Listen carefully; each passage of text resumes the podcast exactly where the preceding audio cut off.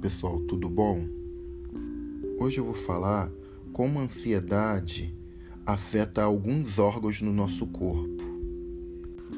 Quais os chakras são afetados e como, através do, de, da ciência do yoga e da prática de yoga terapia, podemos cuidar disso e atenuar os sintomas da ansiedade. Lembrando, é um nó mental ou nó de Shiva, uma doença de característica quente, desequilíbrio do Raja Guna. Esse Guna, quando está em desequilíbrio, é, as características são ansiedade e estresse, mexe muito no lado sentimental. E os principais órgãos afetados são o intestino delgado, o sistema circulatório, principalmente artérias e vasos sanguíneos, coração e a língua. Nos chakras, Anya Chakra, que é o chakra de comando, é o chakra da mente.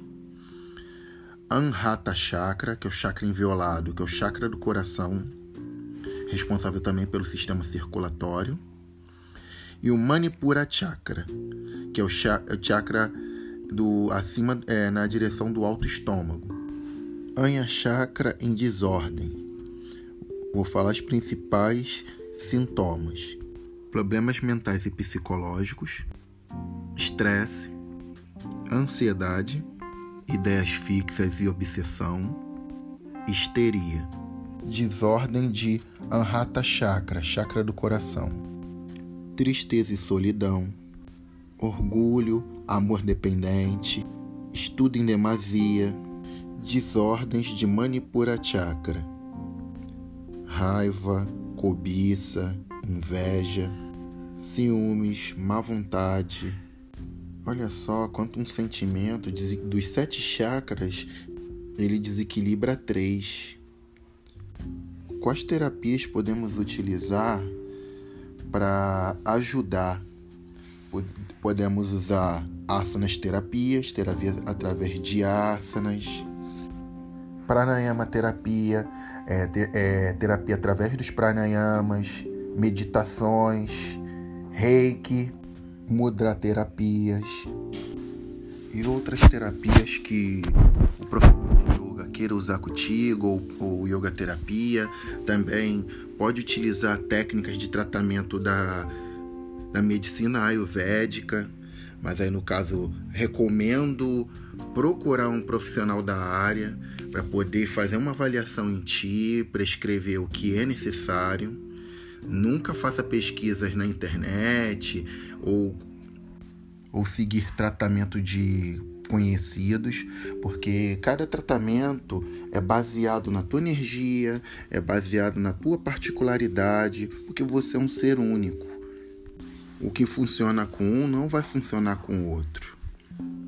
Também recomendo atividade física, é, como treino de força, pilates, musculação, funcional, cross, etc.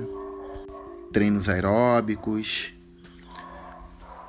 Procure também um profissional da saúde, como um, um psicólogo, um médico, para te auxiliar no tratamento da doença, porque assim o terapeuta ele, ele vai te ajudar, mas a gente precisa ter respaldo de outros profissionais, porque a eficiência de qualquer tratamento é um trabalho multidisciplinar entre médico, psicólogo, terapeutas é, profissional de educação física, alguns casos nutricionistas, é, médico endocrinologista ou nutrólogo. O trabalho ele é sempre feito em conjunto. Assim, você consegue um melhor você consegue um melhor resultado e uma melhor eficiência no tratamento dessa patologia. E assim você vai vencer e ter sucesso.